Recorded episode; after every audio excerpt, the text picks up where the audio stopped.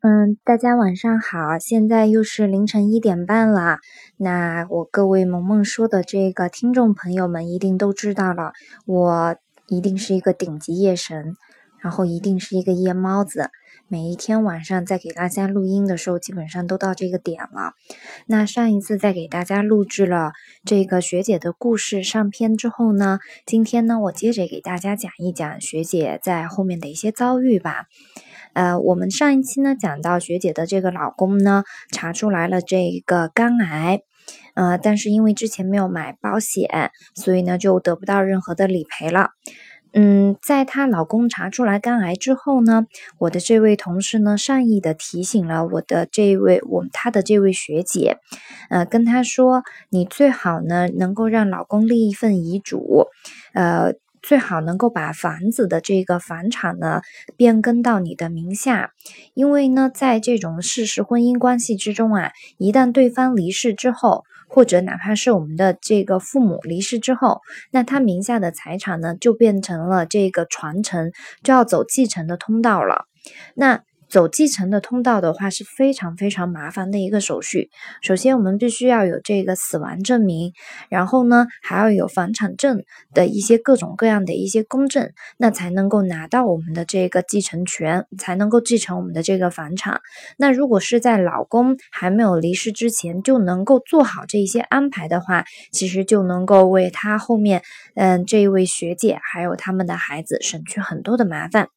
那这位学姐在听了我的这位同事的介绍之后，嗯，确实也是有想过让老公进行立遗嘱，也就是把我们的这个房产呢，在这个生前呢做一个变更。呃，她把这个想法跟她老公说了，她老公呢刚开始呢同意了，但是之后呢，老公把这个想法跟家里人自己家里人说了之后呢，就再也不同意了，因为他的这个，嗯。家人呢告诉老公说，这个房子一定是要留给孩子的，因为在他们看来啊，在他们有一些比较传统的农村人的这个角度来看，嗯，他觉得就是老婆呢就是外人，一旦我的儿子死后呢，他是会带着孩子改嫁的，所以这个房子一定是会变成了别人的，而这是他们不愿意看到的，一定要想着这个房子就是我儿子的，就是我们家的，跟媳妇儿呢没有一分钱的关系，所以呢就是。打死不去变更这一个房产证了，呃，接下来的事情呢，肯定就是发生了这个最不幸，我们最不愿意看到的事儿，那就是这位学姐她的老公呢，最后肝癌医治无效呢，离世了。呃，在最后面的话呢，她的这个婆家。就因为房子的事情呢，跟这位学姐产生了很多的争执。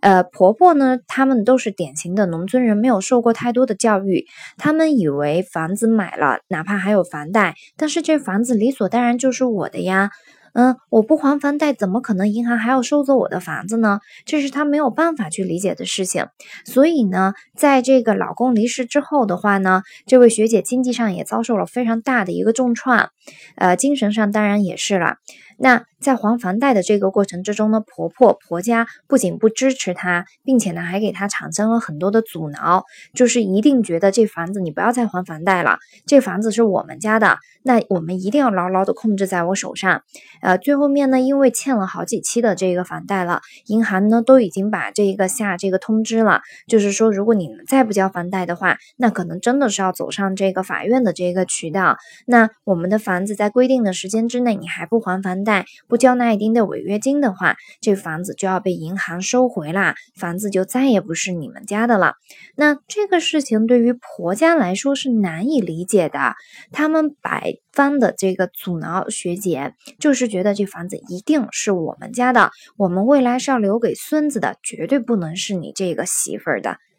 嗯，所以我们就会看到说，哎，其实，在我们的婚姻关系之中啊，我们对于财产啊，很多时候的一个安排，其实是为我们未来。其实有的时候没有做好安排的话，是会给未来留下很多隐患的。而这些东西，很多时候我们不去考虑，总是觉得说它离我很遥远，这事情不会发生在我们身上。但是，一旦它发生了，它将会以极快的速度摧毁我们之前所有的认知，我们之前所有稳定的一个生活。所以我觉得啊，这也是每一位女性，咱们在学习一些理财知识它的一个必要性。那。当然不是说我要把所有的这个财产全部牢牢的抓紧在我的手中，全都要是我的。最重要的一件事情是，你可以用经济学的角度来规避人性的弱点，然后呢来看我们到底应该怎样用科学的安排的制度去做好我们的财产规划。那学姐的故事还没有完，